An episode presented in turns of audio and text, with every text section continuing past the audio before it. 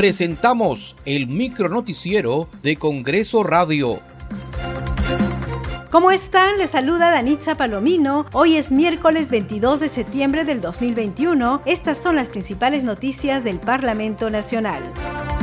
En el marco de la semana de representación, la presidenta del Congreso, María del Carmen Alba, impulsó la mesa de trabajo entre los congresistas por Lima y el alcalde metropolitano Jorge Muñoz.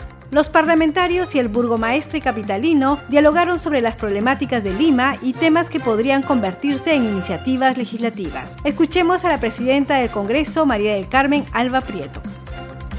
Gracias, alcalde Jorge Muñoz, por recibirnos. Eh, efectivamente, estamos acá, un grupo de congresistas de Lima, interesados en conocer de su gestión. La idea es que en esta semana de representación, nosotros como congresistas de Lima, que muchos tenemos una agenda común y tenemos que trabajar por ella, queremos ayudar, conocer de primera mano, en este caso de usted, saber eh, eh, desde el Congreso cómo podemos facilitar, a, a veces a través de algún proyecto de ley, algún alguna moción, algún tema que esté pendiente también.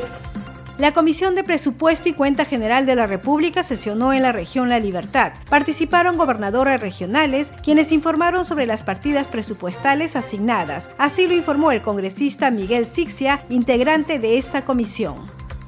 Hoy día uno de los primeros expositores pues, ha sido el gobernador de nuestra región de Piura, ¿no? Luego también ya hemos escuchado la exposición de todo el presupuesto presentado para el año 2022 por el gobernador de la región de Tumbes.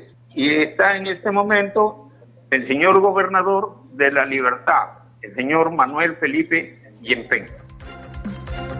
En el marco de la semana de representación, los congresistas de las diferentes bancadas continúan con sus actividades en sus respectivas regiones.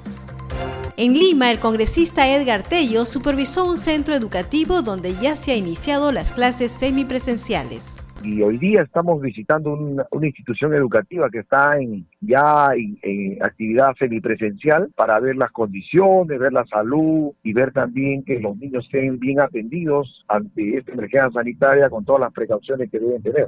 En Cajamarca, la parlamentaria Edith Julón se reunió con funcionarios del MIDIS Cajamarca con el objetivo de fiscalizar el funcionamiento de los programas sociales.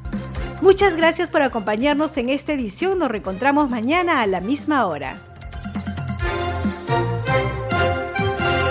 Hasta aquí el micronoticiero de Congreso Radio, una producción de la Oficina de Comunicaciones del Congreso de la República.